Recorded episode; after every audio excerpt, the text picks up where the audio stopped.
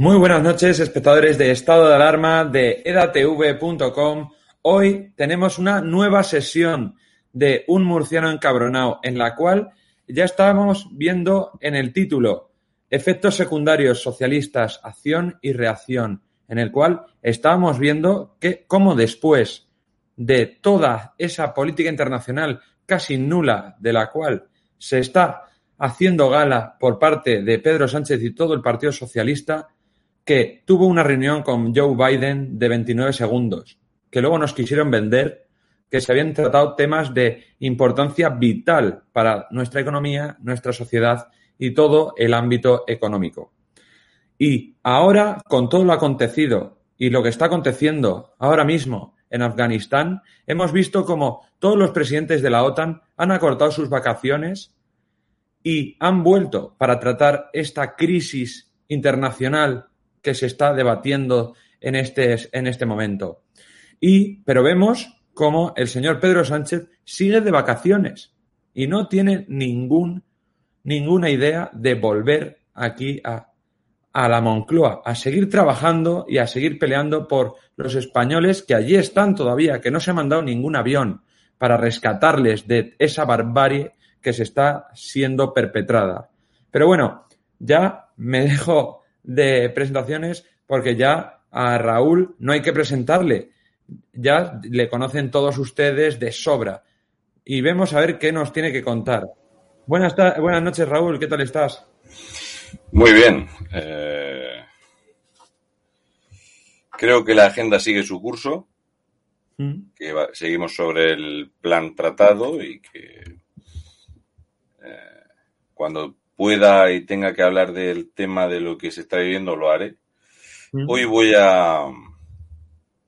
No voy a entrar en ese palo, voy a entrar en otro, eh, porque es hasta complicado poner un título. Por ejemplo, si tú dices que las políticas tienen efectos secundarios, rápidamente YouTube se le pone en las orejas de punta, vaya a ser que haya algún tipo de crítica o sátira sanitaria que está totalmente prohibida. No se puede hacer ni una broma, ni nada, ningún comentario. Mm. Entonces lo he tenido que matizar porque he tenido que matizar el título y lo que voy a hacer y la intención que tengo es de como está la cosa tan chunga y está la cosa tan complicada, creo que es bueno darle un enfoque un poquito más eh, con un poquito de sorna y algo de cachondeo y un poquito de guasa. Vamos a hacer un pequeño repaso, no tan pequeño, sobre las acciones y las reacciones y los efectos secundarios que tenemos en España gracias a que tenemos estas políticas estupendas que no han caído nunca en una contrariedad, que jamás han echado una mentira, que no han vivido del populismo y que me gusta que la gente no se le olvide. Es muy importante que la gente no se le olvide porque las personas tenemos la memoria ahora mismo como la cuenta bancaria. Entonces es bueno que la gente recuerde por dónde va la cosa porque si no, el rodillo de escándalo siempre nos va, a hacer que nos olvidemos de todo. Porque somos así, demasiado ancho para ser profundo. Ya no sabemos dónde están las maletas de Delsi, no sabemos qué negocio teníamos con Argelia trayendo a Brahim Gali, y no sabemos exactamente Pedro Sánchez a qué fue a Hollywood, entre otras cosas. ¿A qué fue a Hollywood? A recibir información Quizás había ya la fiesta que teníamos pendiente y por eso no tiene ninguna preocupación de lo que hay en Afganistán. Yo tengo bastante claro a qué fue nuestro monito, que no pinta nada, es un lector de folios, es un maniquí. Hasta Angela Merkel ha compadecido, pero él que va a decir. Si no le han preparado el discurso. Así que él sigue ahí, que salga bien, que salga morenito y que no le falte jamón de jabugo, que es lo que nos importa a todos, que esté el hombre bien. Vale, pues no, hombre, es que es importante decirlo que es que todos los presidentes de la OTAN ya se han vuelto. O sea, se han vuelto para tratar todo este tema, pero es que él sigue de vacaciones en la playa, disfrutando y tomando el sol. Eh, lo que estoy esperando es que diga alguna verdad la ONU. También. Estoy esperando que diga alguna verdad la ONU. ya digo que es un tema que no quiero no quiero tocar mucho porque me han advertido que ahora mismo eh, YouTube no toma bien este tema pero si la gente se para un poquito a pensar, si la gente se parara un poquito a pensar, eh, empezaría, eh, porque hoy se lo he estado explicando a varias personas esto, y es como, ostras, eh, qué cabrón el murciano, qué, qué enfoque le da a esto. Cuando sea el momento explicaré algo de esto para que la gente, haciendo una multiplicación muy sencilla, va a resolver el problema de lo que ha pasado allí y de lo que va a pasar. Es bastante más sencillo de lo que parece. Pero bueno, de todas maneras, esta noche lo vamos a enfocar de otra manera y es un programa eh, que, llegado a este punto, que ya estamos en agosto, hago un año aquí. Ah, pues felicidades a ti. Eh, hago un año aquí y entonces vamos a repasar cómo fue el año de, de este paleto de provincias, de este friki eh, de campo y todas las cosas que me han dicho y lo vamos a ir comparando cómo fue mi llegada aquí, cómo me han ido censurando con la mejora del país que todos estamos sintiendo. Entonces, mm. lo vamos a hacer ameno porque ya digo, como normalmente la prensa cuando hay un tema se vuelca a ese tema y yo no me gusta hacerlo. Yo intento mm, que la gente tome distancia. Si no tomas distancia no lo hay. Hay un cuadro muy bueno que es eh, The Apple in My Eye, que es un, un señor que se ve un bombín y una manzana. Pero ¿desde dónde ves la manzana? Si tú te pones la manzana aquí, no ves señor. Si se lo pones al hombre en la cara, sí lo vería. Pues lo que pasa es que la prensa, esta prensa, que ya veis que hay un silencio sepulcral del de la extrema izquierda, hay un silencio sepulcral de todo, entonces te van a decir lo que quieran decirte y todos te van a machacar lo mismo, la misma línea editorial, los mismos vídeos, el mismo cachondeo, y, y cuando sale un tipejo como Marlasca a echar mentiras, pues si la gente ya no se escandaliza en España. Entonces, eh, ya digo, hoy lo vamos a enfocar para que la gente desconecte un poco de, todo esto y cuando haya pasado tiempo, me gusta que la gente, eh, no voy a decir enseñar, pero me gusta aconsejar a la gente para que sepan ver.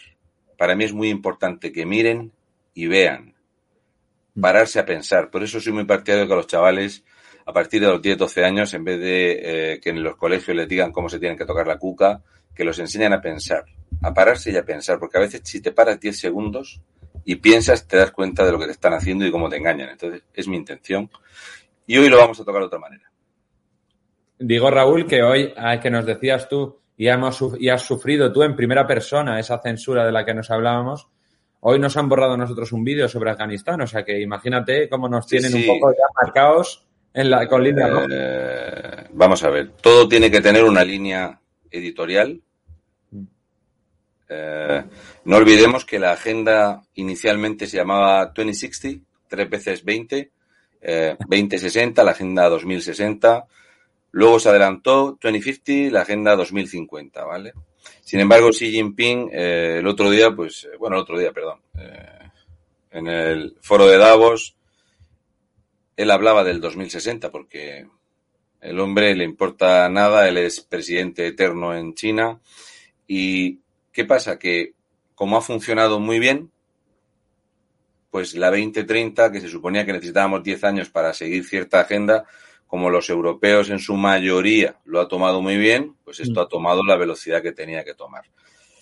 Estoy esperando que salgan los eh, zurdos, los rojos, los espabilados, que se pensaban que el Tito Joe había venido aquí a, a traer resiliencia y transversalidad. Mm creo que no han entendido muy bien a qué se juega esto. Eh, el partido es muy grande para hacerlo todo tan pequeño y tan sencillo. Hay que tomar distancia para verlo. La gente se para mucho en fijarse en una chorrada y no va por ahí la cosa. Es bastante más grande el proyecto.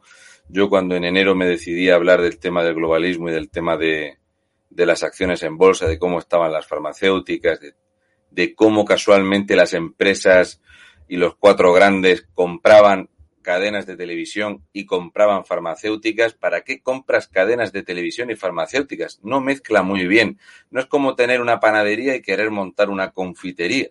Mm. Pero sí, la verdad es que con el tiempo te das cuenta de que ha mezclado muy bien prensa y lo que te quieran vender. Entonces, los mm. pocos medios que no, no han podido comprar, pues eh, somos disidencia y lo que quieren es empiezan a censurarte y entonces inevitablemente la gente se autocensura. Yo empecé a decir patos, empecé a decir cosas para poder sobrevivir en las redes, pero al final cuando quieran te lo van a tumbar y ya digo que va, voy a hacer un resumen que para que la gente diga, ostras, hemos llegado hasta aquí en agosto por algo. Mm. No, no ha sido una casualidad. La gente tiene que tomar distancia y aprender a mirar. La gente eh, tiene la manía de que se enfoca en una cosa y no se paran muy bien a analizar en su mayoría. Hay gente que sí que ve el problema, pero yo he estado ahora hablando con gente que estaba preparando ahí unos vídeos y tal para hablar del tema y no, no lo enfocan nada bien, ni acertado, ni de cerca. No va por ahí la cosa. Es que hay un fallo siempre ahí de, de crítica. O sea, está muy bien haberlo dicho todo lo, ah, si algo de bueno podía tener todo esto, pero también tienes que decir lo malo. O sea, esa prensa que dice solo en lo bueno, pero luego cuando hay algo malo, se callan y no se critican ni nada. Aquella, aquella portada de Salimos más fuertes hizo mucho daño. Sí. Eh, cuando ves eh, periódicos como ABC o El Mundo que cogieron dinero, mal mal, muy mal. De hecho, cuando ves periodistas de ABC atacando al vice Pérez, cuando estaba sacando escándalos, que era lo que antiguamente hacía ABC, El Mundo, cuando sacaban los escándalos de mm. Roldán, no hace tantos años que había algo de periodismo en España, eso ya no existe. Comparten titulares, comparten las fotografías y va todo al dedillo. Me parece alucinante. Pero, ya digo, todo tiene su agenda, todo está marcado. Eh, si alguien lo hubieran dicho en 2014 que íbamos a tener esta situación, la gente no se hubiera creído. Si tú en 2010, 2012, 2015 hubiéramos estado hablando de transgéneros fluidos, binarios y no sé qué, la gente hubiera pensado que eres gilipollas. Toda esta terminología de mierda que íbamos a tener en el boletín oficial del Estado la palabra adre, que no existe en un documento oficial del Estado. Si alguien te hubiera dicho todo esto hace unos poquitos años, la gente no se lo cree. No se lo hubiera creído nadie. Si cuando pillaron a Pedro Sánchez con las urnas llenas de votos detrás de la cortina te dicen que este tío va a gobernar España, se piensan, si tú esto lo hubieras dicho, la gente es gilipollas. Cuando yo en, creo que la primera vez que empecé a tener problemas en Facebook fue en 2010, cuando me puse a hablar de la riqueza del rey emérito y me criticaron socialistas y gente del Partido Popular. O sea, fue la primera vez que yo vi que, Cuidado que no se podía hablar de ciertos temas. Ya ves tú lo que ha cambiado la cosa en 11 años. Después, cuando eh, dije que la llegada a Cataluña de la fundación de George Soros iba a traer un cambio en la pirámide poblacional. Un millón trescientos mil.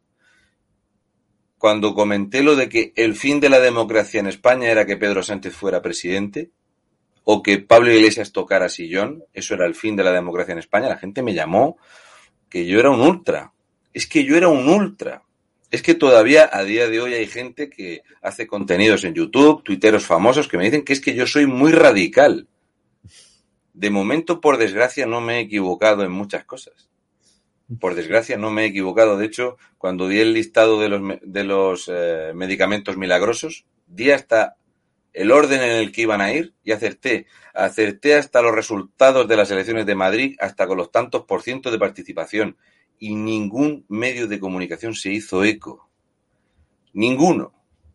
Porque la gente como yo molesta mucho, como me estaba diciendo ahora un señor. dices que molestas mucho. Así que voy a seguir molestando y os voy a explicar cómo va a ir la cosa. Perfecto. ¿Vale? Compárteme esto y, a ver en cuántas cosas hemos mejorado en este tiempo, ¿no? Y en cuántas cosas has acertado también. no, yo no soy muy de ponerme flores, pero lo vamos a enfocar con un poquito de cachondeo para que la gente se lo pase bien. De hecho, si veis todos esos puntitos de arriba, pues todo eso son más o menos eh, seis horas de mi vida. ¿vale? Que es más de lo que trabaja Íñigo Remojón en un mes, pero no os preocupéis, nunca me, nunca me compararía con un hámster que hace kung fu con gente mayor. Así que esto hubo un momento donde anunciaron la llegada de un paleto de provincias, un friki que a la gente le dio por verlo en Facebook, de repente lo echaron de Facebook, se metió en YouTube y, y esto a la gente le hacía gracia y querían verlo coño, qué nombre tan raro. De hecho, los primeros meses en estado de alarma me llamaban un murciano encabronado, porque encabronado sonaba muy mal, ¿vale? Y esto me molaba. Si os dais cuenta, no lo digo de broma, un murciano encabronado, porque sonaba muy malo decir encabronado, era un nick muy malo para ser una estrella del porno, que le vamos a hacer? Yo soy así. Pues nada, así que ya un año después aquí, montando el lío, resulta que el murciano tenía una cosa muy chocante. La mayor tasa de me gustas de todo YouTube en España. Y esto empezó a molestar a mucha gente que yo ni sabía que les molestaba tanto. La media del canal es un 99%. Y esto, que yo no sabía que iba a molestar tanto, empezó a molestar. Incluso empezó a molestar a otros que hacían contenidos en YouTube que tenían la verdad absoluta, que te decían, no, si haces esto, esta es la solución a todos los problemas, ya sea romper un papel, ya sea no ir a un centro a ejercer tu derecho al sufragio universal. Esto era así. A todo el mundo empezó a molestarle y todo el mundo quería tener una entrevista conmigo. Hasta tal punto que empezó la campaña ¿eh? de acoso y derribo contra mi persona. Al principio era solo online, luego ya llegaron las amenazas de muerte personal. Así que vemos, por ejemplo, como este cuerpo, Eduardo Beder, que este sí que te puede insultar en las redes sociales, pues en Twitter decía, Murciano, eres tan burro, tan sencillo y aportas tan poco, incluso a Negre, que no das ni para meterse contigo. Decidido, dejo de seguirte, porque seguramente eh, era muy importante para mí que el piojeras este me siguiera a algún sitio. Seguramente no me iba a seguir a recoger ramas al monte. Así que, pero me hacía gracia porque como soy tan sencillo y aporto tan poco, ¿qué cojones hago aquí un año después con más de 1200 vídeos, entrevistas y programas? La cosa es que llegó un momento en donde hasta doña Macarena Molona me llamaba por mi nombre un paleto de pueblo que, es que yo aporto muy poco. Es que, madre de Dios, yo aporto menos que al trabajo físico Pablo Iglesias. Pero, como esto seguía, la gente, yo empecé a conocer la grandeza de la gente, hasta tal punto de que vuelvo de Cuenca con un regalo que seguramente no tendrá mucha gente. Es un espectacular tricornio auténtico, es una chulada. Y esto dice mucho, dice mucho. Yo tengo una, soy un enorme eh, afortunado. Entonces empezaron a hacer memes sobre mi persona muy cachondos, ¿vale? Aquello me molaba mucho de cómo empezó la gente a hacer humor, a hacer viñetas eh, sobre mí y tal, y aquello era un cachondeo. Yo la verdad es que no hacía eh, cargo de hasta qué punto aquello había tomado tamaño y volumen para lo bueno y para los malos, porque aquí sí hay malos. Es así. Este es uno de los memes que me dedicaron que me hizo muchísima gracia, que era bastante contradictorio con ese que decía que yo es que aporto muy poco. ¿eh? Yo aporto muy poco, la gente que suele ver mis programas se dará cuenta de que yo soy monotemático. Yo hablo solo, pues de, yo qué sé, pues de feministas o yo hablo solo de un tema. Yo soy una persona, a mí me cierras a una cosa y tengo poca gracia, tengo poca chispa, no me preparo lo que voy a decir. En fin, y entonces empezaron a hacerme estos memes que me hacían muchísima gracia. Empecé a tocar ciertos temas que había gente que se tiraba meses y meses y meses y meses con el rollo este y tal, con lo fácil que es explicarlo de una vez para que la gente lo entienda. Es muy bueno que la gente lo entienda de una forma básica y sencilla. Yo intento que la gente lo entienda. Siempre digo que yo tengo que hacer un programa para que lo pueda entender mi padre. Tal que así. ¿Es sencillo de entender? ¿Sí? Me gustan mucho los ejemplos gráficos. Una imagen vale más que mil palabras. ¿Sí? Bien. Llegó el momento donde gente importante, conocida en las redes sociales, como es el Twitter de Willy Toledo, este tío es un crack, que decía, es una vergüenza que el delegado del gobierno en Canarias no permita a nadie acceder al cementerio de pateras de Gran Canaria, y asqueroso y vomitivo el silencio cómplice de los medios de manipulación, gracias a un murciano por sacar a la luz la verdad, ¿vale? Y esto fueron yo he ido cinco veces a Canarias a aportar muy poco. Yo no soy como un periodista del Huffington Post, no soy Marta Fritsch, la mujer que más franquismo ha tragado con talante por detrás y por delante. No, no es así. No soy un tipo con eh, cierto tintes de actor así como Fistro Mejide. Willy Toledo es un tipo que siempre echó una mano. Hasta tal punto llegó la cosa que veíamos absolutamente normal que un eh, marroquí en Canarias me amenazase con ir a dispararnos al aeropuerto, esperando quizá que con eso me iba a amedrentar. Yo soy muy conocido por ser bastante cobarde, me suelo echar para atrás y se han pensado, daros cuenta, el tiempo que llevan intentando silenciarme, intentando callarme. Les ha salido muy bien. Este valiente no apareció. Este amenazó con dispararnos, no apareció. Pero no os preocupéis que en las redes sociales sí puede estar. Allí estuvimos en las raíces, de hecho yo estuve bajo la lluvia perfectamente visible para que vinieran a verme, pero no vino ninguno. Así que lo que hacía Twitter era esto. Me amenazaban a mí de muerte, yo decía, pues aquí te espero, sin problema. Y el problema era mío, al que le cerraban era a mí. Y aquí la gente empezó incluso a normalizar el tema de la censura. Los españoles hemos normalizado esto. Es culpa nuestra. Cuando veo a los creadores de contenidos andar llorando por los rincones de la censura y de los cierres, habéis estado años ganando dinero, haberoslo gastado en montar una plataforma independiente, haberos juntado todos, en vez de tirar cada uno para un lado, pero no era más fácil seguir cobrando los días 21 de cada mes que paga YouTube. Era más fácil seguir siendo eso. Mucho menos trabajoso, mucho menos riesgoso. Nadie salía de su habitación, nadie salía de su estudio de grabación para ir a los sitios a sacar la mierda en directo. Y cuando digo eso no digo ir a la puerta de una plaza de toros a decir que los toreros son unos sinvergüenzas y no digo de andar todo el día preguntándole a feministas lo mismo siempre todo el rato. A aportar algo diferente, a traer un poquito de verdad. Ya sabéis que tiene premio en España. Esta fue la que me fulminó la cuenta. Casualmente se fue a ganar 3 millones de euros. Quizá lo que he empezado diciendo en el programa, mucha gente no sabe hasta dónde llega la madriguera de conejos. Mucha gente no se hace cargo hasta dónde llega la agenda. Hasta dónde nos tenemos que callar los españoles. Lo que vamos a tragar. Y vamos a seguir tragando por nuestra culpa. Aquí ya no se trata de tu idea política. Aquí se trata de algo tan enorme y tan sencillo como es libertad. Libertad individual.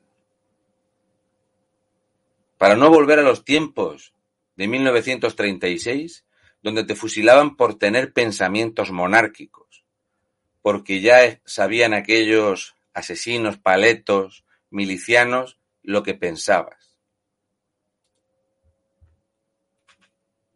Qué poquito se tocaron estos temas.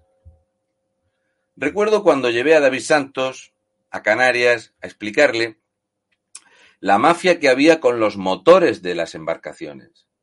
Esos vídeos nunca tendrían un millón de visitas. Esos vídeos no me iban a dar jamás 500 euros.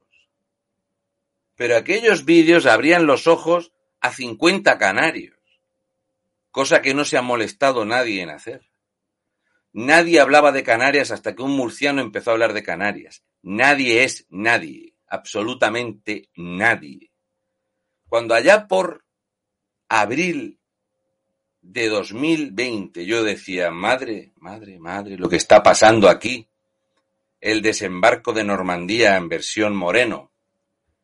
Uy, uy, uy.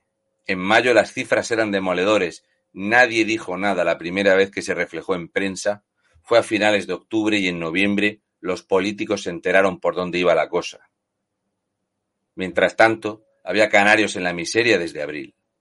Pero no os preocupéis, que los canarios tampoco se han puesto a protestar. Aquello ya se pasó. Cuando dije que había personas de salvamento marítimo implicadas en esta mafia, me, me tacharon y me tildaron de todo. Hace bien poquito han descubierto que efectivamente las embarcaciones que vienen con premio vienen conducidas por personas de salvamento marítimo, como era sencillo de pensar. Sencillo de pensar porque el mar es bastante grande, es tan grande como la cara de Pedro Sánchez, incluso más. Y para localizar esas embarcaciones a 670 kilómetros mar adentro, o está muy bien geolocalizado con lo que se llama un GPS transponder, o tú no vas a localizar ese esquife en medio del mar con 500 kilos de droga. Pero casualmente había personas muy ávidas en salvamento marítimo que le decían a la Guardia Civil, no, por allí no patrulléis. No, por allí no, por allí no va la cosa bien. Pero el delegado del gobierno me echó de aquel cementerio de pateras. Poco después, cuando decidí eh, hablar del tema de las farmacéuticas y del globalismo, muy poca gente hizo caso de esto. De hecho, uno de los medios que le dio, eh, que, le dio algo de notoriedad a lo que yo había hecho fue una prensa digital de Gerona, Gerona Noticias, Girona Noticias, y gente como Willy Toledo que decía es espectacular, un tío con una bombilla y un móvil, con 70.000 personas aquí explicando eh, cómo va esto porque es así como funciona la medio prensa ahora. Pero no os preocupéis que ningún programa de los que les dio la moda de llevar youtubers iba a llevar a un paleto de provincias. No, no tengo yo la estética. No voy a seguir el guion. Porque desde el principio dije que no acepto entrevistas pactadas ni grabadas. Si me vas a grabar, yo grabo la entrevista para cuando la cortes tener yo la entrevista original. Incluso se hizo una encuesta al respecto de quién era el más facha de España. Aquí están las, cifras. Pero aún así no interesaba en ningún sitio. Y lo único que recibía eran premios. Premios en YouTube, premios en Facebook, premios en Twitter. Era enormemente premiado. Porque este paleto de provincias levantaba mucha urticaria. Molestaba mucho. Pero molestaba una barbaridad. Las amenazas de muerte, las presiones, pasar por los juzgados, haber tenido que ir varias veces a los cuarteles de la Guardia Civil. Todo esto era la parte de la cara B, lo que no se sabe de lo que tiene el murciano en su casa. Veíamos cómo personas que escribían cosas así en las redes sociales tenían su gracia. Contra estos jamás actúa la extrema izquierda. Burlarte de los andaluces, mola. Hacer chistes de los andaluces, que son todos unos vagos, mola.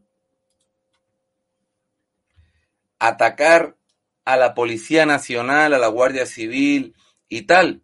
Es una cosa muy recurrente en la extrema izquierda. Se lleva haciendo toda la vida. Toda la vida. Qué fácil es no argumentar.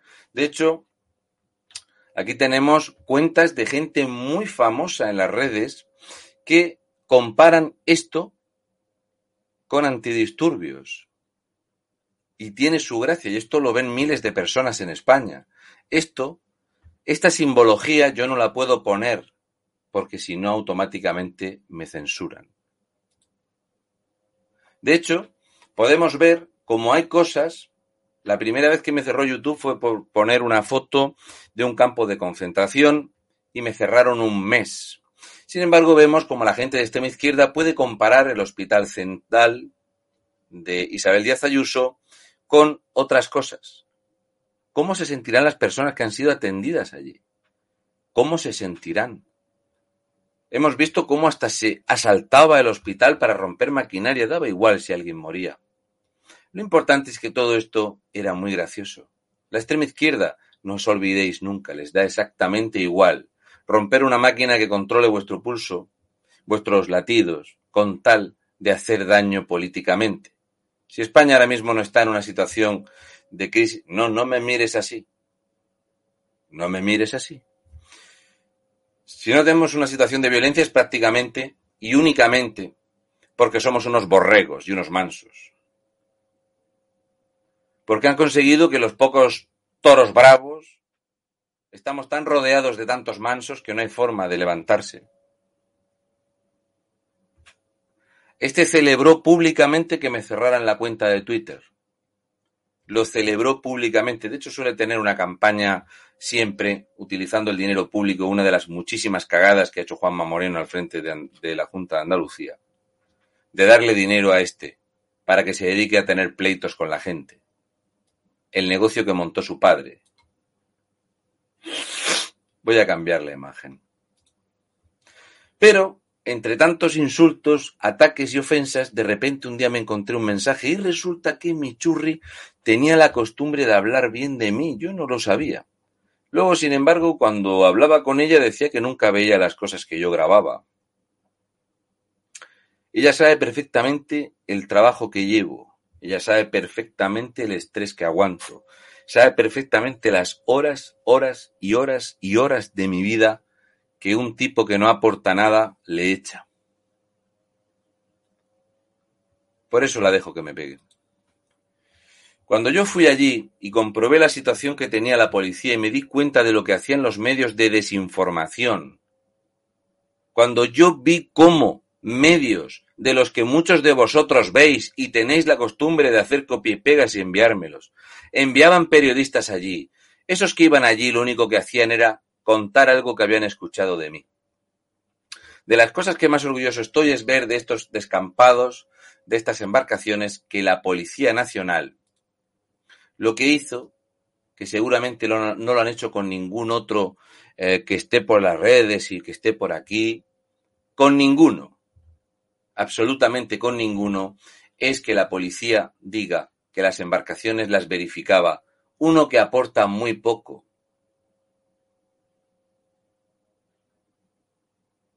un burro, un paleto de provincias. No habréis visto jamás esto de ningún otro paleto, uno de Murcia en Canarias. Porque los canarios no fueron allí. ¿Por qué no fueron cientos, por no decir miles, de canarios allí? ¿Por qué no fueron? Cuando yo aterricé en Canarias a los 35 minutos estaba dentro de las pateras. Los canarios sabían dónde estaban y nadie iba allí, porque les habían convencido de que era algo absolutamente correcto. Absolutamente correcto. Era una ayuda humanitaria.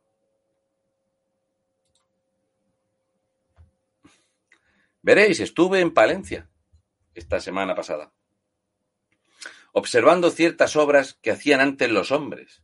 España es un país de cultura cristiana. Usted puede ser no creyente como soy yo, pero soy un respetante, soy un admirador del trabajo de los hombres y de las mujeres que forjaron este país. Una catedral espectacular en Palencia. ¿Pensáis que alguna vez una obra así será levantada por el socialismo? ¿Pensáis alguna vez en los 35.000 edificios destruidos en la guerra civil? ¿Edificios religiosos? ¿Pensáis alguna vez en las 52 iglesias y edificios religiosos quemados en Francia? Son 52 casos aislados. Es espectacular. Hubo un tiempo donde los hombres éramos valientes y gallardos y las mujeres eran fuertes, firmes, ejemplo a seguir incluso en batalla. A día de hoy ya nos parece bastante con no ver la sexta para decir que estamos dándoles la batalla a los socialistas globalistas. Me encantan las piedras de este país me dicen la historia, lo pequeños que somos en el tiempo, cómo los hombres trabajaban, cómo se hacía todo por un bien mayor y cómo este país, cada vez que ha ido de la mano ha crecido hasta ser una potencia mundial. Durante tres siglos fuimos la nación que dominó el mundo. A día de hoy somos el país seguramente que más estorba en la Unión Europea. Espectacular.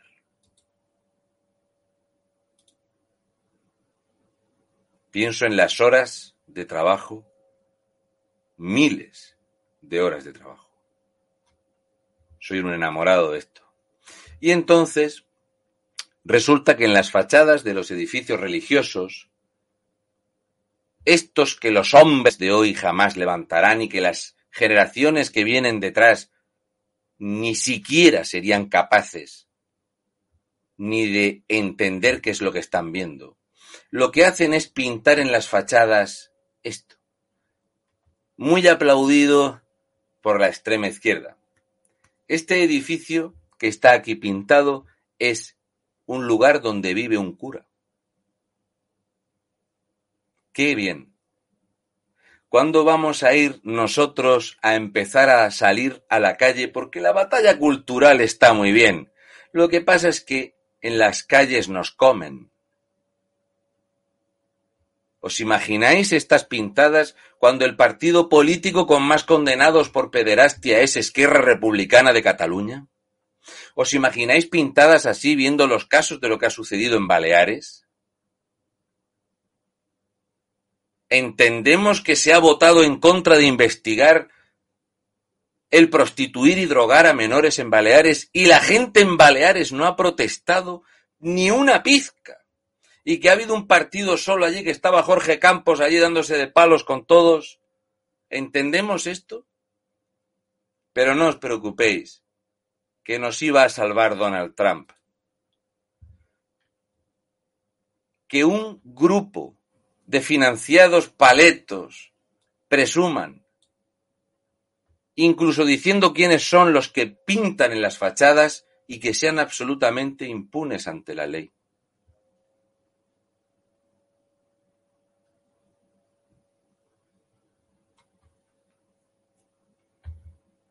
Cuenca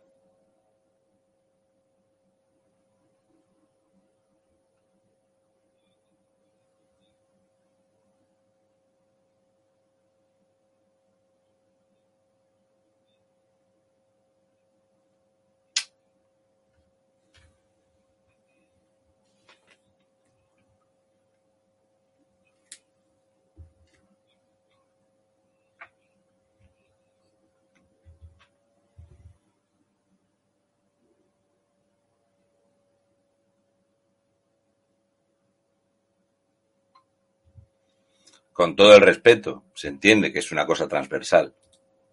Hemos normalizado en el año 2020 y 2021 ver emblemas comunistas que están condenados en Europa. Y aquí en España los chavales se pasean por ahí con banderas de Stalin, de Lenin, en las universidades se dan cursos de esta bazofia de mierda.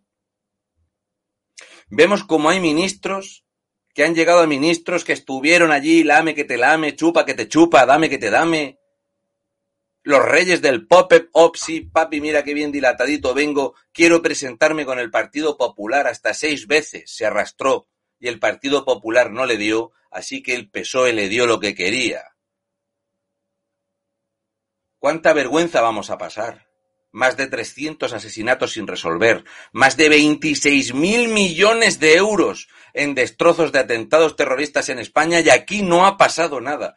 Criajos de veinte años que dicen que ETA no ha existido. Que se lo digan a Toña y Santiago. Una de las llamadas más importantes que recibí en mi vida fue de ella. ¿Alguien asocia al Partido Socialista a los etarras? Hubo hasta creadores de contenido que decían que Bildu no es ETA. ¿Qué sucede en Navarra?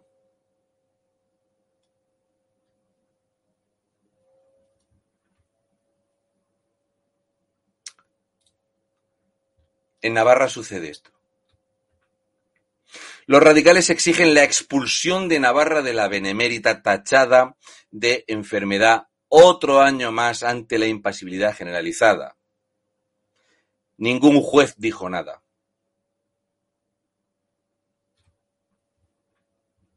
No os preocupéis, batasunos de mierda, caleborroca. Por cada gilipollas de vosotros vais a encontrar un tío con un par como yo enfrente. No os preocupéis que si no dejamos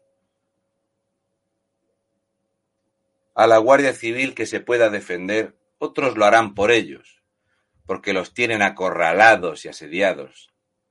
Incluso sus propios mandos que han ido ascendiendo vertiginosamente como esta mujer que va a ser general de la Guardia Civil y que ni siquiera pasó las pruebas físicas. Pero bueno, los cargos políticos le gustan mucho a la PSOE. Sí, empezamos a normalizar día tras día esto que ha sucedido. Esto. Incluso había gente del Partido Socialista que decía, no, es que Aznar acercó presos a ETA. A Aznar le volaron el coche con él dentro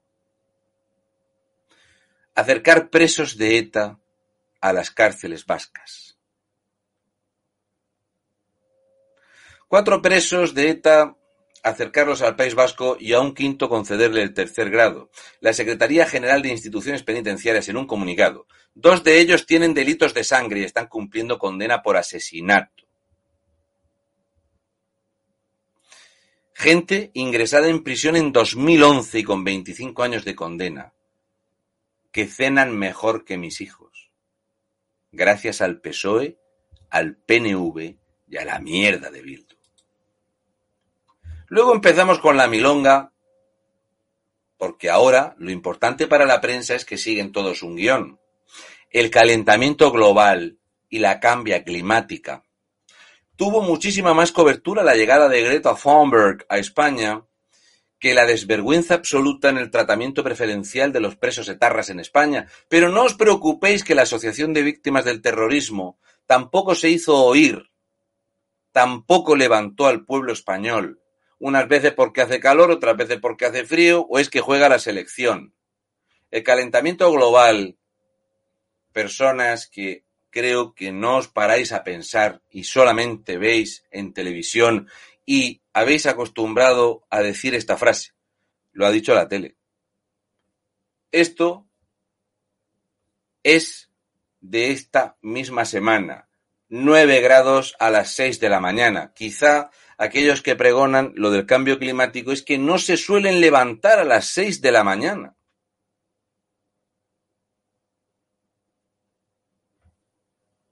A las 6 de la mañana. En el coche ya. También pudimos ver cómo es el cambio climático en la frontera con Portugal. A ese lado del agua es Portugal y a este lado del agua es España, o al menos la España del cortijo de Feijó, al que yo llamo fingió, porque fingió ser de un partido, pero él es del partido Feijó. Le queda muy poquito para adoptar el 50% de las propuestas del BNG para a ver si se perpetúa en el poder porque desde luego de las comunidades autónomas donde la gente está más absolutamente convencida de que lo que hay que hacer es lo que te diga un político de turno que no tiene ni zorra idea de los temas que trata, es Galicia. Galicia tiene los tintes de seguir los pasos de Cataluña, País Vasco, Navarra, Valencia y el desastre de Baleares. Ahí está fingió. A este lado era España, la España del cambio climático. La España del cambio climático. Le tuve que comprar una sudadera a mi churri. Pero de esto la televisión no te habla. Buscan lugares donde hace calor, pero no hablan de los lugares donde no hace calor. A las 3 de la tarde le tuve que comprar una sudadera a mi churri, esta semana. Entonces, siguiendo esto, pues vemos lumbreras absolutas como el presidente del Partido Socialista de la región de Murcia, este es un fenómeno, este es de mi pueblo. Nos conocemos desde pequeños. Soy el enemigo público número uno de la PSOE de Murcia y todo el mundo lo sabe. Odio personal, amenazas, insultos de todo tipo, pero auténticas barbaridades de los palmeros y de los lameculos de estos trepadores que se dedican a medrar en la política.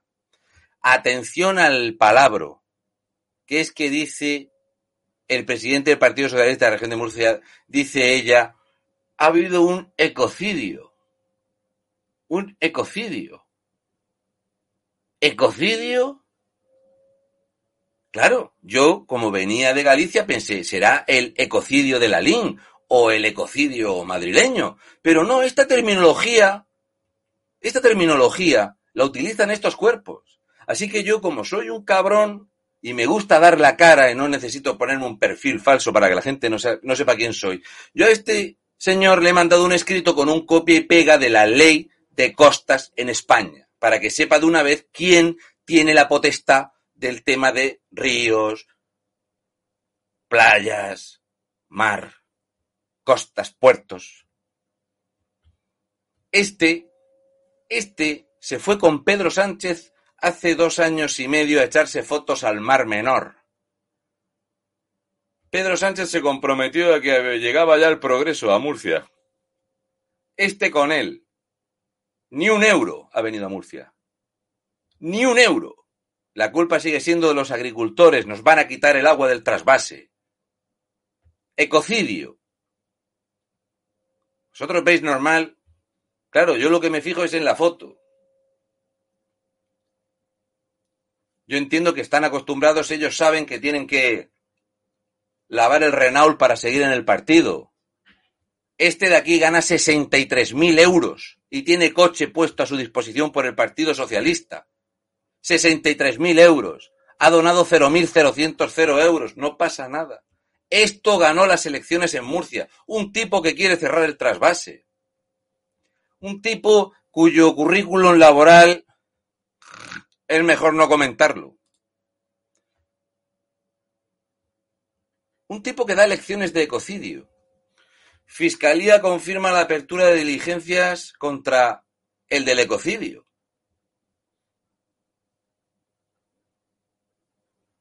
presunto delito de prevaricación urbanística continuada y falsedad documental. No sé si sabréis que cuando se dice continuada es porque son muchos delitos iguales. Ups, pero por lo menos lleva el PIN de la Agenda 20 y Trinca, que es muy importante, el ecocidio. Estos son los que dan ejemplo, pero no os preocupéis que el que tenemos de delegado del gobierno puesto aquí por el Partido Socialista también tiene causas pendientes con la justicia. Estos son los que te dan lecciones a ti. Estos son los que te amenazan a ti. Estos son los que le dicen a otro partido que tiene que pedir perdón. El ecocidio.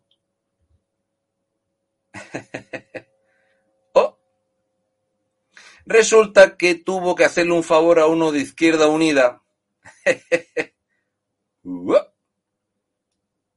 y no saben ni la mitad de la historia. Lo importante es el ecocidio el ecocidio. No pasa nada, aquí en Murcia tenemos un presidente que ha comprado a unos expulsados de un partido y a otros de Ciudadanos. Aquí tenemos comprado esto, no nos dejan votar, no interesa. Y tenemos un partido que dice que qué pasa con el Mar Menor. Mientras este hablaba de ecocidio, hoy había unos locos de un partido verde enseñando cómo se sigue arrojando el alcantarillado al Mar Menor y se quiere culpar a los agricultores a 70 y a 100 kilómetros del mar. Y eso lo hacen estos politicuchos de mierda. Hoy mismo, arrojando otra vez las aguas al mar menor, sin filtrar. Ni una sola obra. Alcaldes del PP y del Partido Socialista llevan décadas dando permisos y licencias de construcción en las ramblas, sin depuradoras, sin nada PSOE y Partido Popular. En Murcia, gracias a que ha llegado Diego Conesa y gracias a que Pedro Sánchez es presidente de España, el Partido Socialista adelanta ya en tres casos de corrupción al Partido Popular. Ya podemos decir que el PSOE es más corrupto que el PP en Murcia. Enhorabuena con tu ecocidio, campeón.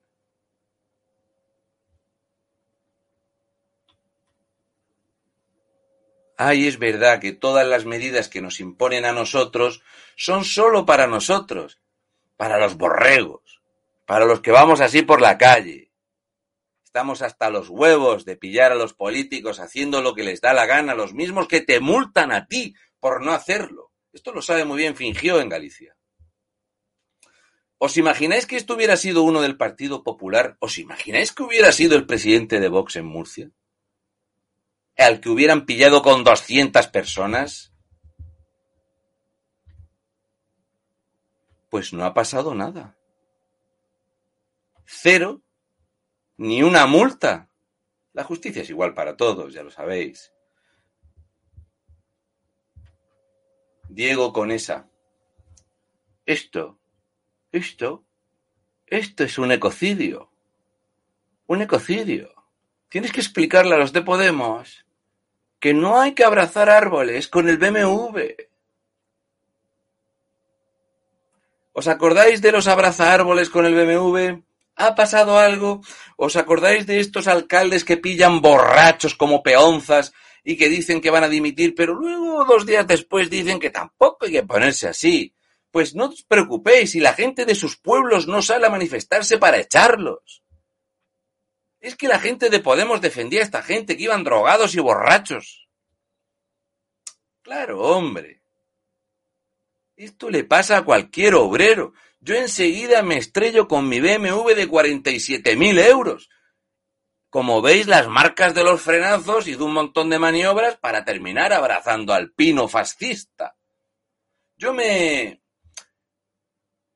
me veo representado en el pino. Creo que estos cabrones suelen chocar conmigo. Por eso me odian tanto. Mientras tanto, nos acostumbramos a ver esta imagen.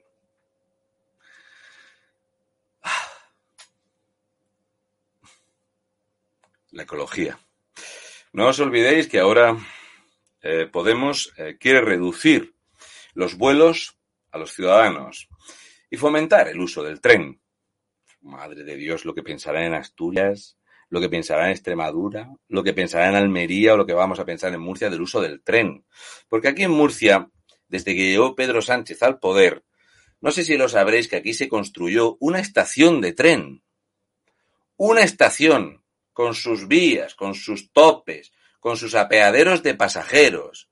Y llegó el PSOE y cambió el recorrido. La estación ha costado siete millones de euros. ¿Pensáis que la gente de Murcia salió a manifestarse porque se habían tirado siete millones de euros a la basura? Pues no, pero salió el delegado del gobierno de Murcia diciendo que no pasaba nada, que el edificio estaba construido y ya se le daría uso del tema de poner y quitar las vigas y todo ese gasto y todos esos miles y miles, millones de kilos de tierra movida, hormigón y tal, no pasa nada porque son ecologistas y transversales. Y los españoles a callar y los murcianos callados, porque aquí en Murcia ganó el PSOE las elecciones. Por lo tanto, no podías ir en contra de los que habían dicho que iban a quitar una pasarela y pusieron cinco, de los que iban a quitar el muro que dividía la ciudad y que el muro va a estar tres años más. Pues si somos así, si es que nos gusta tragar. Y aquí tenemos al guapérrimo, el hombre que vuela, es subnormán, el volador. Nunca habréis visto desplazarse volando tanto a ningún presidente en la historia de España. A ninguno. Ninguno tan engreído, tan acomplejado, Ninguno. Ver a Pedro Sánchez, el hombre que se dedica a enterrar españoles y a desenterrar a muertos de hace muchos años, ha traído esta preciosa imagen que compensa, ¿verdad? Sus viajes en helicóptero y su jamón de jabugo compensa con esto que empezamos a normalizar llamándolo las colas del hambre. Siempre me negué a esa expresión. Yo por suerte no me veo ahí, pero nunca se sabe. Con Zapatero me vi pidiendo para comprar comida. De esta imagen ya no se habla. Ahora es el calentamiento global. Y ahora empezaremos a hablar de otras cosas. De lo que nos digan. No recordamos esta imagen, es de mis favoritas.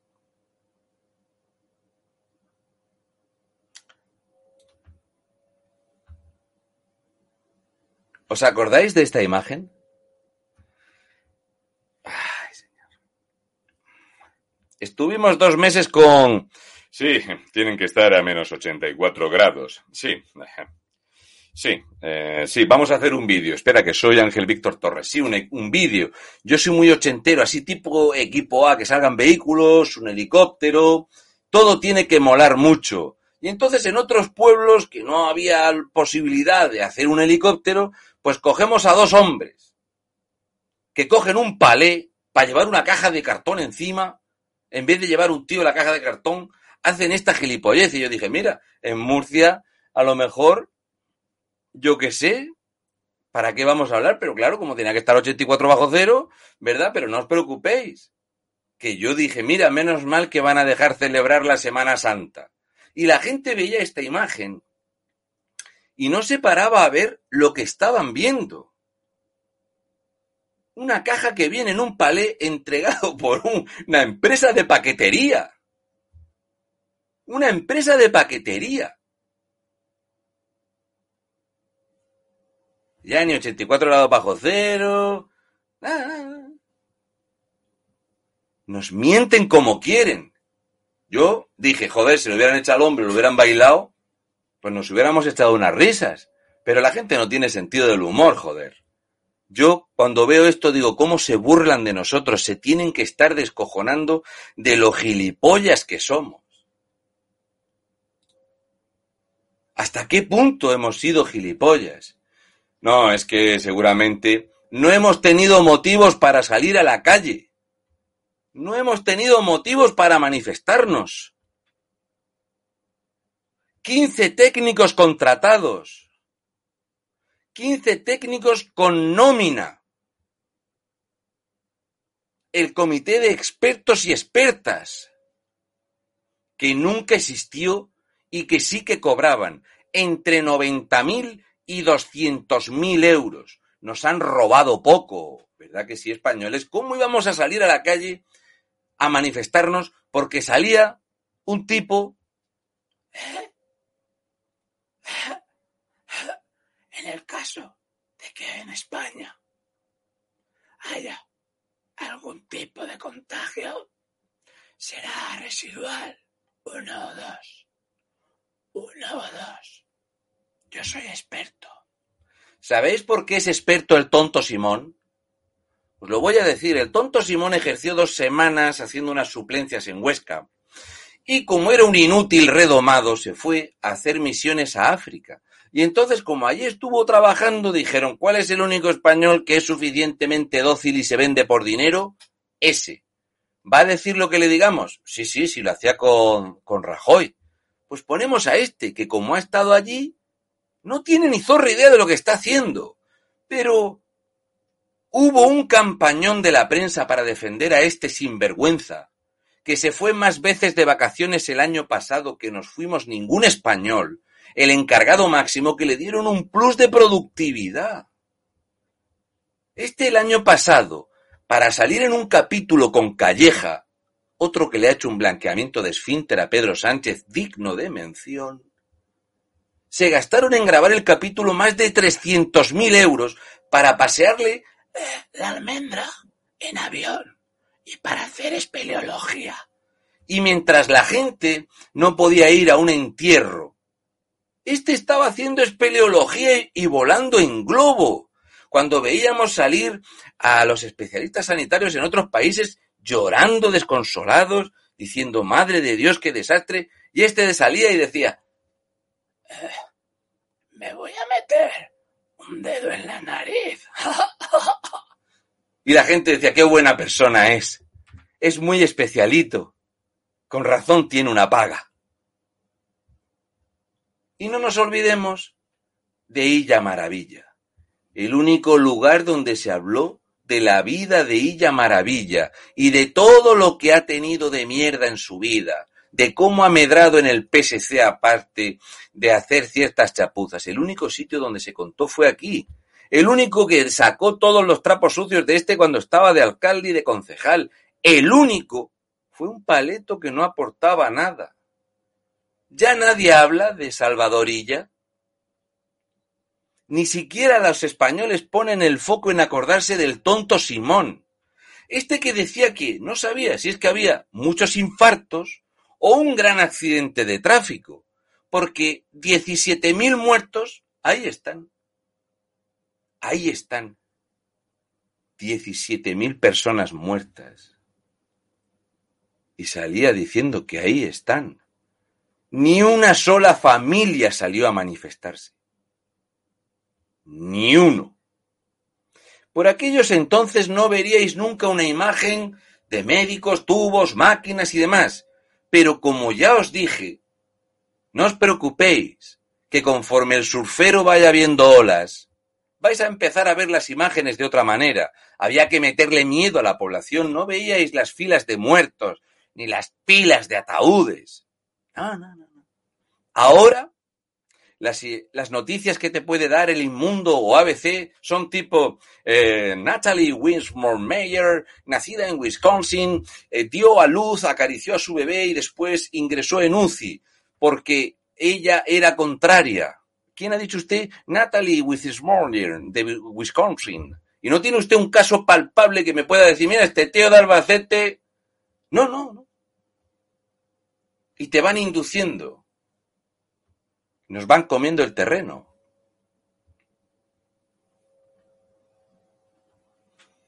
Es que lo veo, me pongo palote.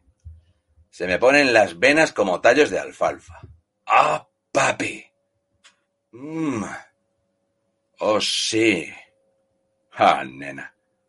Es que es guapo, ¿qué, joder? Mmm. Sobra el Ministerio de Defensa.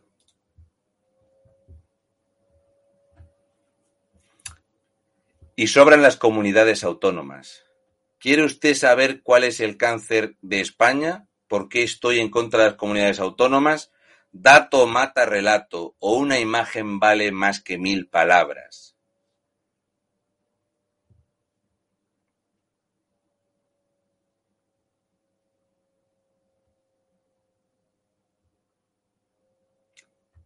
La España federal.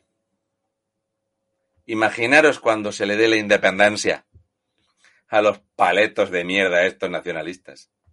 Esto es el estado de las autonomías.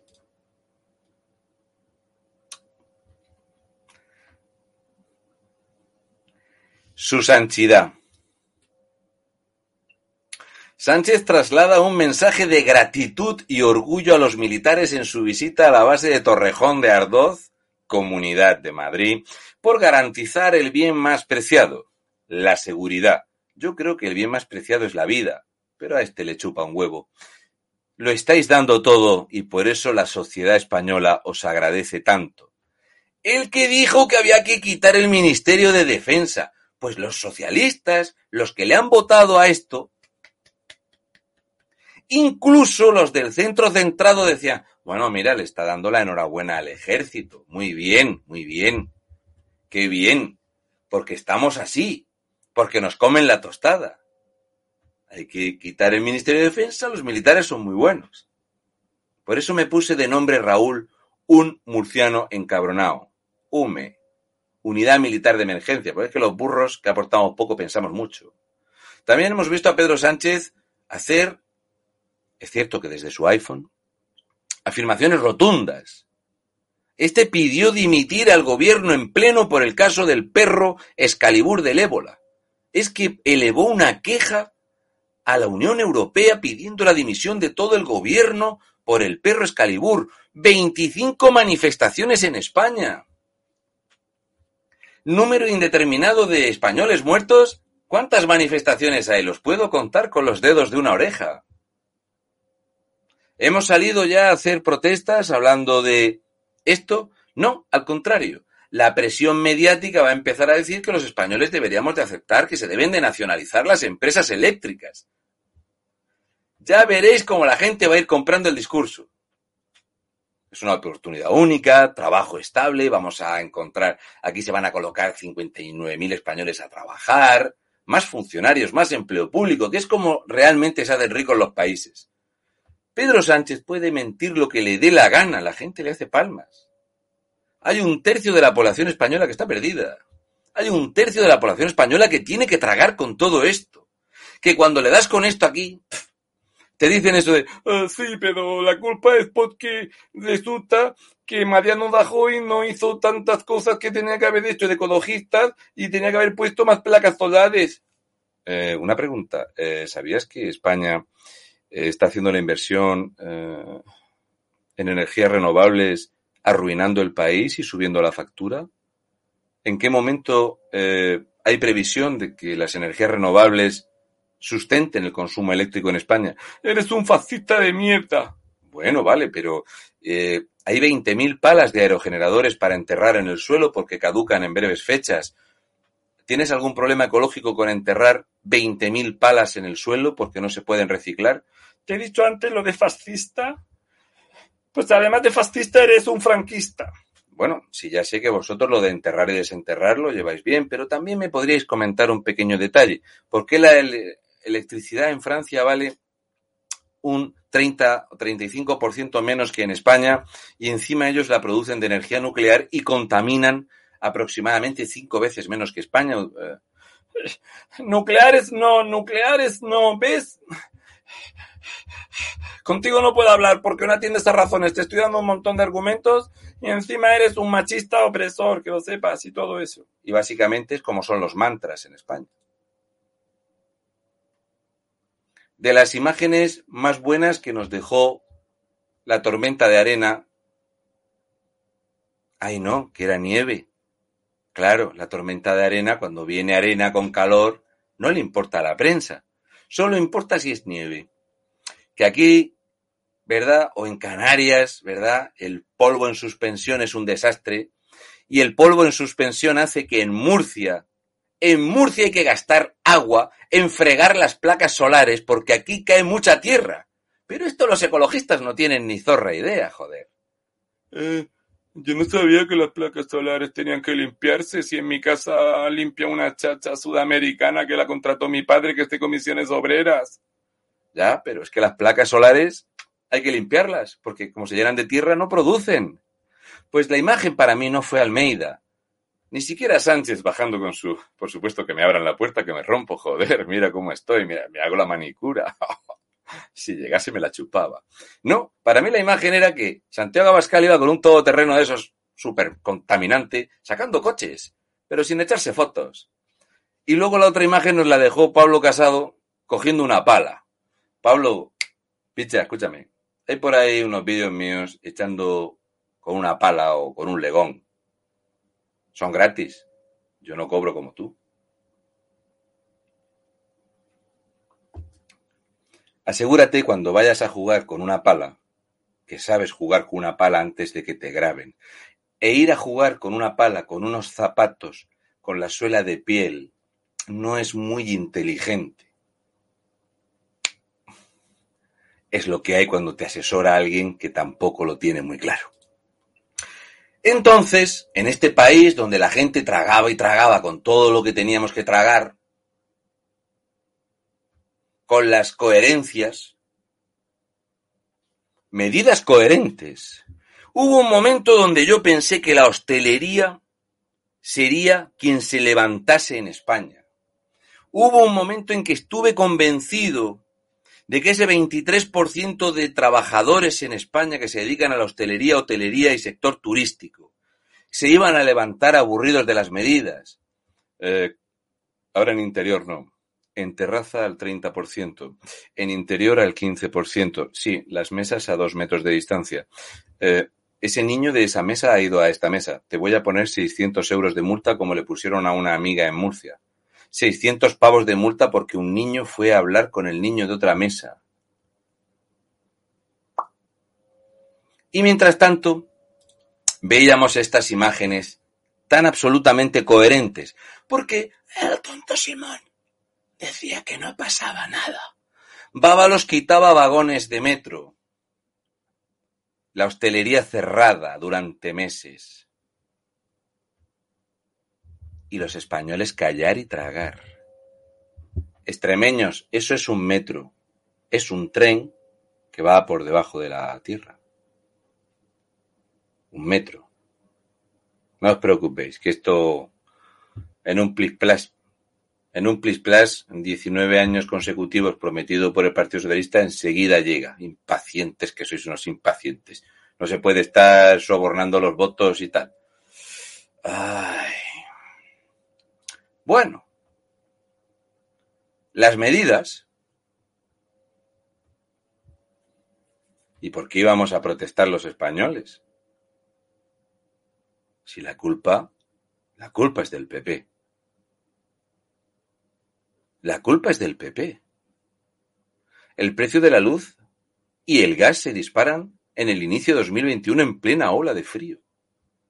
Un 19% de aumento de factura, la gente se echó a las calles. Los tweets de Pedro Sánchez de las subidas del 4% y del 8%. Ay no, que hacía frío para salir. También hemos visto cómo llegaba la democracia a Cataluña. Hemos visto negociar un gobierno en la cárcel, hemos visto negociar los presupuestos de España en la cárcel, hemos visto a los sindicatos ir a negociar a la cárcel, hemos visto cómo un terrorista se echaba fotos con los ciudadanos en Cataluña y hemos visto cómo este terrorista hablaba de políticas globalistas y ecologistas después de que Bildu fuera invitado al Club Bilderberg. Manda narices que estos, con las bombas que han puesto, se han vuelto ecologistas, joder. Y la gente echándose fotos con Otegui en Cataluña. Voy a dejar esto por aquí para todos los que os echabais fotos con Otegui.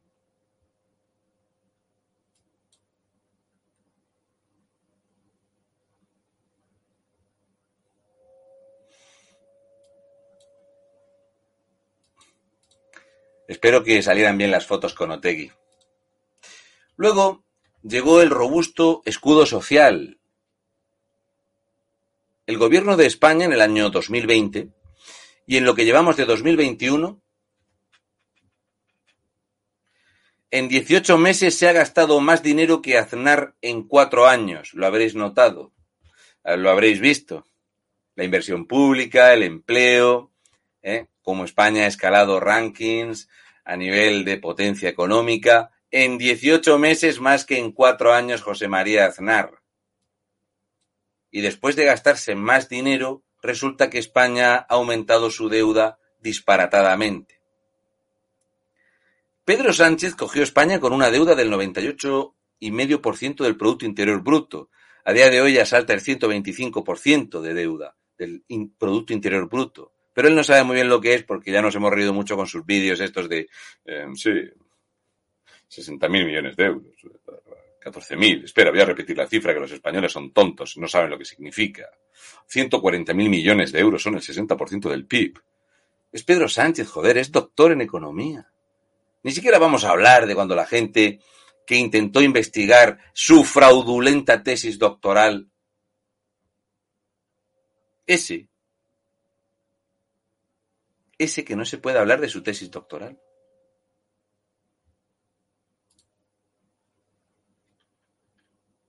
El Banco Central Europeo había adquirido 77.128 millones de euros en deuda española.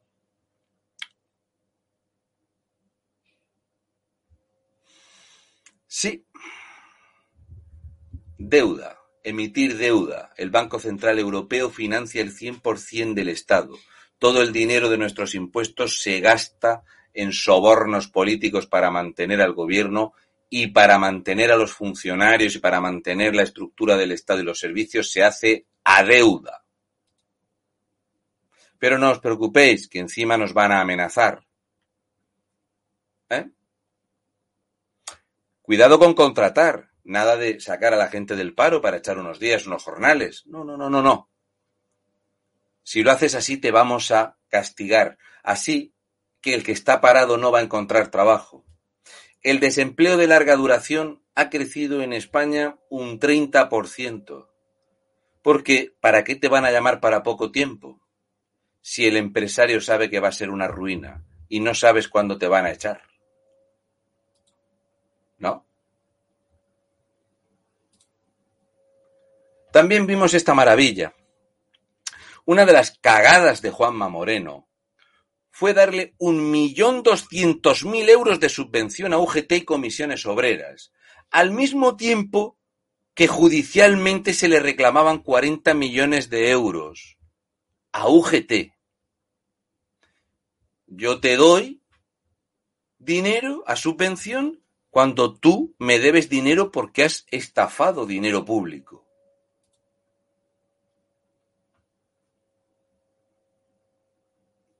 Y los andaluces echaron a la calle 198 millones de euros defraudados por UGT Andalucía. La gente en contra de los sindicatos.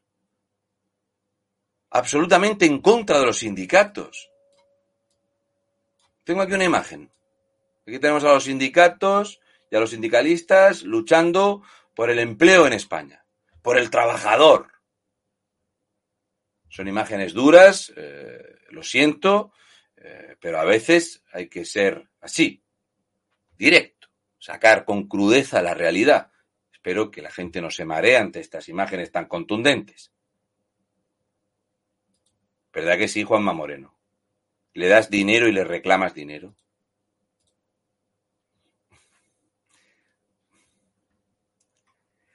Resulta que España tuvo un déficit histórico, la peor gestión sanitaria, la peor gestión económica, la mayor crispación social y ellos están contentos, los españoles tomando las calles, esto es una vergüenza, nos estáis arruinando, estáis sacando bonos a 50 años, estáis arruinando tres generaciones de españoles. Pues no, porque estaba ahí todo el tema de la pantoja y los cabrones tenían preparado el tema del arrocito para después y entre tanto teníamos la isla de las felaciones, que creo que se rodó en una sede de Podemos. No pasaba nada, absolutamente. Nada. La gente tragaba con todo. Déficit, bueno. Y empezaron a decir eso de la presión fiscal. El gobierno ya, este que dijo, no vamos a subir los impuestos a la clase media y trabajadora, porque nosotros defendemos el fortísimo escudo social. Sí, escudo social. Y estaban allí los de Podemos, Pablo Iglesias con todo su harem y tal allí. No, no, nosotros defendemos el escudo social, los impuestos, claro, hay que subir los impuestos a los ricos, los impuestos a los ricos, los impuestos a los ricos, los impuestos a los ricos. Oye, ¿cuánto le habéis subido los impuestos a los ricos? 491 millones de euros. ¿Y cuánto ha gastado Podemos en ministerios? 21 mil millones de euros. ¿Me puedes explicar dónde está el, el robusto escudo social?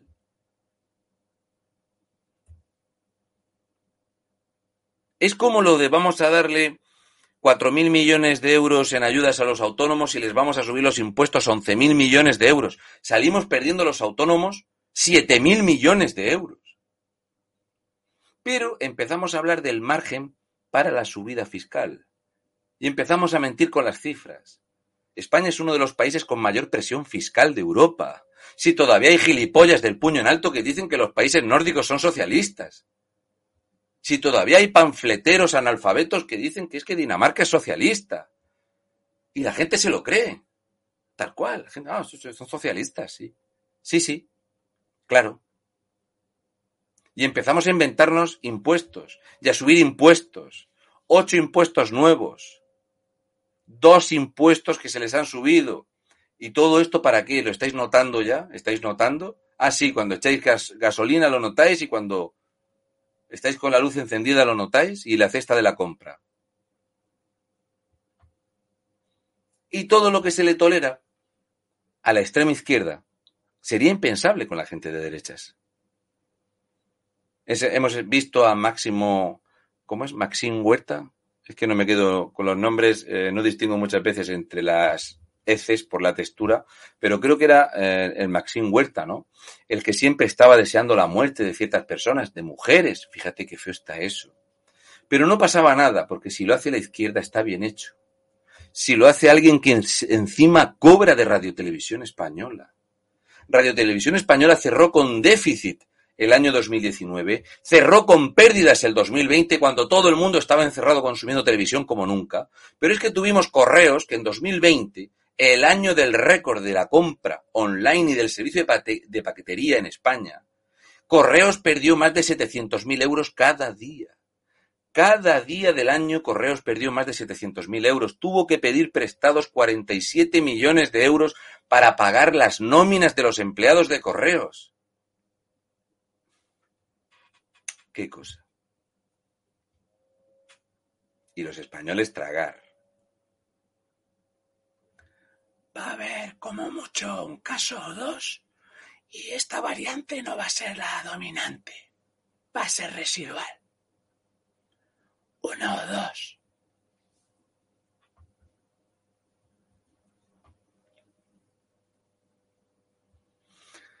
Las previsiones del Partido Socialista se suelen equivocar.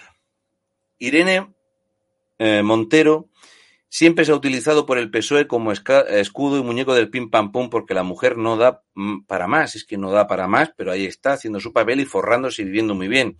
Pero nadie hablaba de que Nadia Calviño y Chiqui Montero se gastaron 104 millones de euros en elaborar los presupuestos del Estado. Los presupuestos del Estado a día 26 de enero no tenían validez. 104 millones de euros que nadie les va a reclamar no sé si os, haréis cargo, pero si yo me pongo a, mirar mis ingresos en los años atrás, pues he tenido años de ingresar 10.700 euros y años en los que he ganado 14.600 euros. Y yo me paro a pensar en gastarme 104 millones de euros en hacer unos presupuestos irreales y me quedo alucinado. Y aquí no pasa nada. Luego nos acostumbramos al CIS de Tezanos. Pocas cosas han traído más veracidad al mundo que el CIS de Tezanos. 90.000 euros cada encuesta. Espectacular. Y la gente le da exactamente igual. ¿Sabéis lo que más me gusta de esta foto? Es que este es Salvador Illa y esta es Ana Dramas, la que luego sale allí, que lleva unos meses porque Coalición Canaria está en la mierda, y ahora en las últimas semanas vemos a Ana Dramas allí, dando cabezadas. Los canarios, los canarios, el PSOE, los canarios, los canarios, el PSOE. Esta es Ana Oramas para quien no la conozca. Ana Oramas siempre votó al Partido Socialista. Y esta que hay aquí detrás es la que dice que, bueno, lo de la electricidad no se podía evitar porque Pedro Sánchez puso al frente de Red Eléctrica Española a una ex ministra del Partido Socialista que cobra 566.000 euros al año, que es casi lo mismo que cobra aquí este señor. ¿Es correcto? En La Rioja cobráis eso más o menos, ¿no? Claro. Pero como lo hacía el PSOE, ya no eran puertas giratorias. Que colocásemos a Montilla, a Pepiño Blanco, en Enagás cobrando 160.000 euros tampoco. Que Podemos meter a uno del Partido Comunista en Enagás tampoco. La gente no sale a la calle. Como veis, tengo muchas cosas preparadas ahí. Se ha acabado el tiempo. Yo ya sabía que esto iba a pasar. Así que no os preocupéis. Eh, el miércoles eh, seguimos para que no se os olviden las cosas. Traxa otra de las grandes empresas españolas que genera pérdidas. Lo vamos a dejar aquí. Hmm. Que decirte, Raúl, que me ha gustado mucho los, los memes que te han dedicado. La creatividad, vamos. Es, Mira, eh, es bastante. La gente me ha regalado una cantidad de cosas acojonantes. Muchas, muchas cosas muy bonitas. Eh, yo soy un afortunado. Yo soy un, yo, tengo, yo soy un privilegiado. A mí me abren la puerta de la casa una familia en Pontevedra o en Jaén. Eso mm. Pedro Sánchez no puede salir a la calle sin escoltas. Por ejemplo, mira, aquí tienes a un tipo, si es que es un tipo real, mm. Ricardo Pereira Gil. Lleva al hombre padeciéndome aquí una hora. Si hubieras dedicado ese tiempo a tu higiene personal, te lo agradecerían tus personas más cercanas. Y para la gente como tú siempre tengo una frase llena de respeto, de cariño y de tolerancia. Me puedes comer los huevos por detrás. Por eso hoy he empezado así, hablando para esta gente, porque me llevan padeciendo un año estos comeos de mierda y ninguno ha tenido huevos a ponerse a la distancia de un brazo conmigo. Ni uno. Ni los que me iban a pegar tiros en un aeropuerto, ninguno. Oye, y sabe todo el mundo dónde vivo. Me cago en la leche. Qué, mala suerte tengo. ¿Qué le vamos a hacer? No, y por, último decirte que muchísimas felicidades, que yo no sabía ya que un año ya. Oh, parece que empezamos ayer. Sí, cuando me llamó Javier, yo estaba en, Zaragoza, en el cuartelillo, en el Tubos, eh, en, un, en, un, local donde se rinde culto a las fuerzas y cuerpos de seguridad del Estado, sobre todo a la Guardia Civil. Y, y sí, eh, estaba yo allí. Y hace un año que fui a ver el desastre del turismo en, en Jaca, en Huesca y tal. Y fue de las primeras veces que salí porque fui a Cantabria, porque yo no sabía por qué. En Cantabria yo caía muy bien porque era el único que hablaba del populista de Revilleta, que la gente lo veía muy simpático y dicharachero en, en, en el hormiguero, y el único que hablaba mal de ese hombre era yo. Y entonces, eh, en Cantabria me decían, macho. Y, entonces empecé, la primera vez que salió el murciano como murciano, pues fue a Cantabria y, luego pues aproveché para ir a estas zonas que estaba todo hecho un desastre, turísticamente una ruina. Y nada, pues eh, ahí fue, y eso fue pues el año pasado, hace un año, sí. Mira, piensa que todo empezó con Revilla. o sea, esto... Lo cual tiene su mérito, porque él lo suele lubricar todo mucho con mantequilla y, nada. Pero sí, sí. Eh, yo qué sé, siempre me he dedicado a sacar cosas de lo que la gente no suele hablar, mayoritariamente. Si me hubiera dedicado a hacer vídeos del Fornite, eh, estaría ganando dinero. Y no pues nada, yo me dio por aquí, empecé a, a, intentar que la gente, de hecho en Cantabria mm, es un lugar donde la gente me trata súper bien. Y, y bueno, yo qué sé, yo me siento muy, muy afortunado. Eh, para mí ir a ver esas casas que tienen los cimientos torcidos, que eso fue una ruina para los propietarios y que saliera la gente que me, reconocía. Y eso siempre me llamaba mucho la atención. Mm. En Cantabria pasa como con La Rioja, pasa como en Navarra, son comunidades donde tiene que haber un enorme silencio eh, mediático para que esta gente siga eh, mal metiendo allí. Es lo que hay. Sí, sí, sí. No, ya decirte que muchísimas gracias porque hoy ha sido un programa un tanto atípico por lo del de comienzo, pero bueno, ha estado súper interesante como siempre. Sí, bueno, yo, yo nunca hablo de mí. claro. Yo, nunca hablo de mí y, lo que quería, bueno, yo llevo ya un año aquí con la gente de estado de alarma, la gente tiene la costumbre de verme y no sé, nunca pensé que yo iba a hacer esto en mi vida, jamás o sea, me veía antes de actor porno que haciendo esto, pero mm, esta anormalidad que estamos viviendo, pues hace que un tío normal y corriente como yo, que yo soy el tío más normal y corriente del mundo, pues eh, tiene el, privilegio de que haya personas que te escuchan, ¿no? Y eso es una cosa que yo me sigue generando mucho respeto, por eso intento, yo me tiro muchas horas preparando lo que voy a decir, intento hacer una cosa interesante, dar un poco de, de, de mi humor borde que tengo, porque respeto mucho a la gente. Para mí es muy impactante, ¿no? La, gente que le gusta verme y todo eso. Es una cosa que eh, yo cuando iba a hablar a algún salón y había 17 o 20 personas, era como, voy intentar hacer una cosa bien porque esta gente se ha molestado en venir, ¿no? Entonces, es lo que hay. Pero vamos, básicamente lo que quiero es que la gente no se le olvide cómo estamos aquí y lo que nos hemos callado y cómo seguimos callándonos y cómo la prensa va a seguir y seguir y cada vez nos hacen el mundo más pequeñito, más, más pequeño. Mm. Y estaba claro que iba a pasar. Aquella portada era muy mala. Aquí vino mucho dinero. Fíjate lo de lo de Plus Ultra, que es una vergüenza. Eh, ayer ya comenté que, que el único avión que tiene Plus Ultra que funciona ahora mismo ha despegado, fue a territorio iraní y volvió sin aterrizar. No tiene explicación, pero tienen que hacer como que funciona la aerolínea para justificar el dinero. Bueno, todo es una vergüenza y es culpa nuestra por nuestra inactividad, por nuestra pasividad. Eh, es que cuando estuve en La Rioja, mm. si, aquello fue un esperpento ver a, a Brahim Gali con su guardaespaldas en el hospital, y es que la gente ni lo sabía que estaba allí. Los riojanos no lo sabían. Nadie protestó de aquello. Y le, y le, hicieron una ofrenda floral en la puerta del hospital. Yo pasaba vergüenza ajena. Conchita Andreu, es que la gente no sabe quién es Conchita Andreu en La Rioja. Conchita Andreu es perfil Pedro Sánchez. Sí. Populismo y mentiras, populismo y mentiras. ¿Qué le vamos a hacer? Sí, sí, no, no.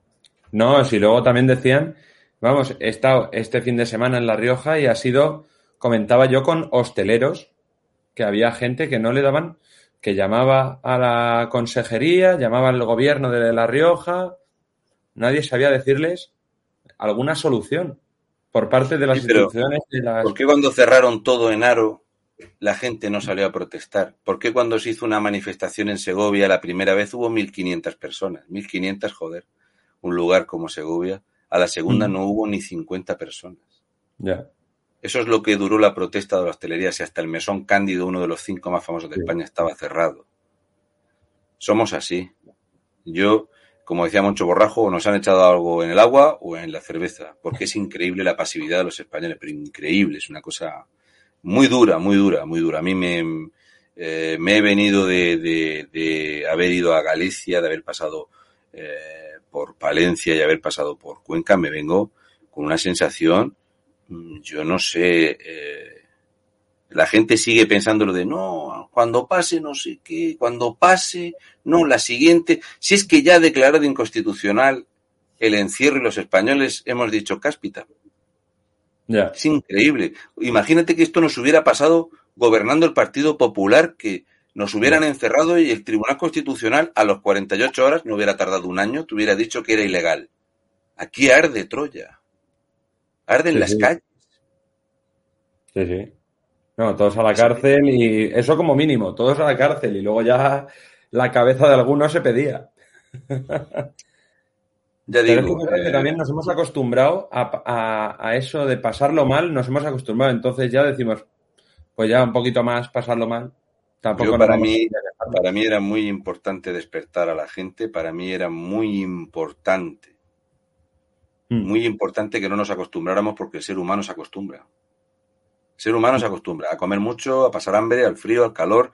Somos enormemente adaptables, por eso eh, tenemos esta situación en el planeta Tierra. Somos un, depredador fabuloso y nos acostumbramos a las condiciones. Y yo decía, mm, cuanto antes salgamos de esto, porque como la gente se acostumbre, lo toma bien. Si a día de hoy paseas por la calle y veis 20 personas en una terraza y dicen, ¡buah, mm. madre mía! Está la terraza petada y hay un huevo de gente es acojonante. Nos hemos acostumbrado a esto. A no ver gente, a no escuchar ruido por la noche, a que los chavales ahora son unos delincuentes y unos sinvergüenzas. Nos han ido llevando. Estaba claro que si la gente no salía, iba a pasar. Y la policía de balcón. Y los que, por si alguien no lo sabe, somos mamíferos, vivimos en manada y estamos acostumbrados a que haya ciertos líderes, hay gente que sigue borreguilmente y otras personas que necesitan aceptación. Entonces terminas por juntarte con ciertos grupos por aceptación. Aquella, yo soy muy refranero, eso de Dios los cría y ellos se juntan. Nunca habréis visto en un parque, en un banco, ocho chavales fumando porros y bebiendo cerveza y que otro estuviera allí recitando eh, las 40 coplas de Jorge Manrique a la muerte de su padre. No, no pega. Se hubiera juntado con otros. Mm. Pues en estas estamos. Por eso tenemos esta situación eh, y lo veo muy complicado, muy complicado, y va a ser un otoño muy complicado porque vamos a tragar carros y carretas con la violencia en Cataluña, vamos a tragar carros y carretas con las exigencias de Zurullu en el País Vasco y vamos a tragar muchísimo porque no sé si sabrá la gente que han entrado más de 900 argelinos en Baleares y que Francina Armengol dice que allí no quiere turistas que aquello afecta a la ecología. Los 900 argelinos no, las incautaciones de cocaína tampoco le han molestado, le molestan los turistas españoles. Pues nada, ¿qué vamos a hacer? Es una lástima. En fin, el miércoles seguimos por aquí, creo que es bueno que la gente haga recuerdo y el viernes voy a tocar una temática bastante diferente para que vea la gente lo fácil que es engañar a los españoles con las cifras y que cuando rascas un poco voy a desmentir todo lo que nos han estado mintiendo al respecto de lo que pasó en Ceuta, de lo que entra en España y etcétera, para que la gente lo vaya viendo. A mí me gusta hacerlo así, ¿vale? Pues entonces vamos, ya te estamos, vamos, ya me estás dejando a mí, ya por lo menos me estás dejando con ganas de escucharte ya. Eh, así que ya. Intento hacer algo que esté bien. Hmm. Porque tú piensas que aquí estamos tú y yo hablando y hay mucha gente viéndolo. Sí. Entonces, yo intento que sea una cosa podéis revisar mil vídeos. Yo he tocado todos los palos, todos los, todas las comunidades, todo. Eh, no soy monotemático, yo intento hacer algo diferente, dar batalla cultural con un respaldo para que la gente se pueda defender de los cuatro o seis mantras que te van a venir a soltar los de la izquierda y los populistas. Es lo que hay. Así que nada, miércoles nos vemos, seguimos por aquí y el viernes vamos a destapar mentiras de estas que son sangrantes y que la prensa calla. Hmm.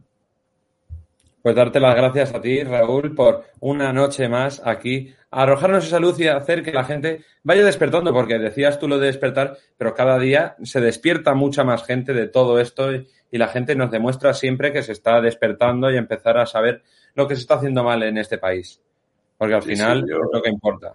Si no tuviera fe, hace mucho tiempo que no estaría echando horas de mi vida y no, eh, no seguiría bregando con toda esta gente que me odia profundamente.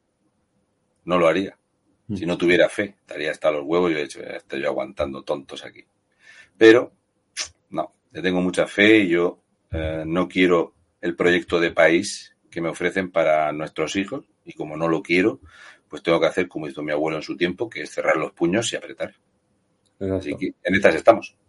Exacto. Y también darle las gracias a toda la audiencia que nos está viendo y que nos ven todos los días y que nos siguen apoyando y que recordarles que tienen también la aplicación de edatv.com en la cual también iremos poniendo los episodios de aquí de Raúl, un murciano encabronado. Y vamos, eh, van a ser brutal y nos espera un septiembre, un otoño eh, alucinante con todo El otoño tiene, tiene mala pinta. Sí, bueno, pero va a ser, va a ser para trabajar bastante, ir sacando todas estas cositas. Me hubiera gustado no estar aquí nunca. Me hubiera, me hubiera gustado no eh, seguir siendo eh, Raúl y no haber tenido que transformarme en Juana la Loca. Así que, pero no sé la vida tiene estos cambios y estos caminos y, no pasa nada, es lo que hay. Pero haremos lo que sea para poder salir de esto. Y que haya que concienciar a la gente de, lo mal que se está haciendo y de todas estas barbaridades que se están cometiendo por parte de todo el mundo y que no se comentan desde otros medios de comunicación. Esa es la cosa. Estoy esperando que alguien me rebata de alguna forma que no sea como el, como el, mierdas este que estaba por aquí diciendo gilipolleces, que alguien me rebata con algo, porque para llamarme facha o no sé qué pollas, pues con esto, macho, no puedo debatir ni con mi perra, joder. Por cierto, eh, me han invitado a hacerme, voy a hacer una entrevista y eh, en un medio, un debate que estoy yo contra un montón de rojos y la tendré que grabar porque para que os deis cuenta cómo son estos debates es 18 de agosto a las 5 de la tarde en Murcia. Otras. Claro, si sale como ellos quieren, la publicitarán. Y si no, pues las fechas son malas. no, hombre, es, una fecha muy mala. si no sale... También manda huevos que seguramente uno de los murcianos más conocidos que hay, eh, la prensa en Murcia nunca habla de mí y cuando acepto este tipo de debate, me pongan este horario. Yo me quedé pasmado. Y además en falso directo. O sea que yo tendré que grabar aquello para que la gente lo pueda escuchar porque lo van a cortar seguro. Hombre, mientras no te llamen facha y te, y te den argumentos. espero que sí, de ahí para, y de ahí para arriba. Espero o sea, ya por lo menos. Así que pues nada, Raúl, te esperamos el próximo día aquí en estado de alarma en EDATV en todos nuestros canales disponibles y, eh, por habidos y por haber para que nos sigas alumbrando luz. Nada, haré lo que pueda. gracias. Así que muchísimas gracias. Y recordarles también a nuestra audiencia que tenemos disponible la nueva tienda de EDATV con todos nuestros eh, con todos nuestros productos de merchandising, tanto gorras, camisetas, polos, mochilas, mascarillas, las mascarillas que llevamos nosotros y que se están poniendo tan de moda y que son súper bonitas y tienen un diseño que es bastante llamativo. Así que no esperen más. Hay rebajas ahora mismo de verano. 20% de descuento en tienda.edatv.es. Así que les esperamos en esa página web y que sigan haciendo porque es que se nos están agotando en las primeras horas que estamos poniendo. Así que les esperamos. Se despide Chema Martínez. hasta el siguiente programa de Raúl, un murciano encabronado. Thank you.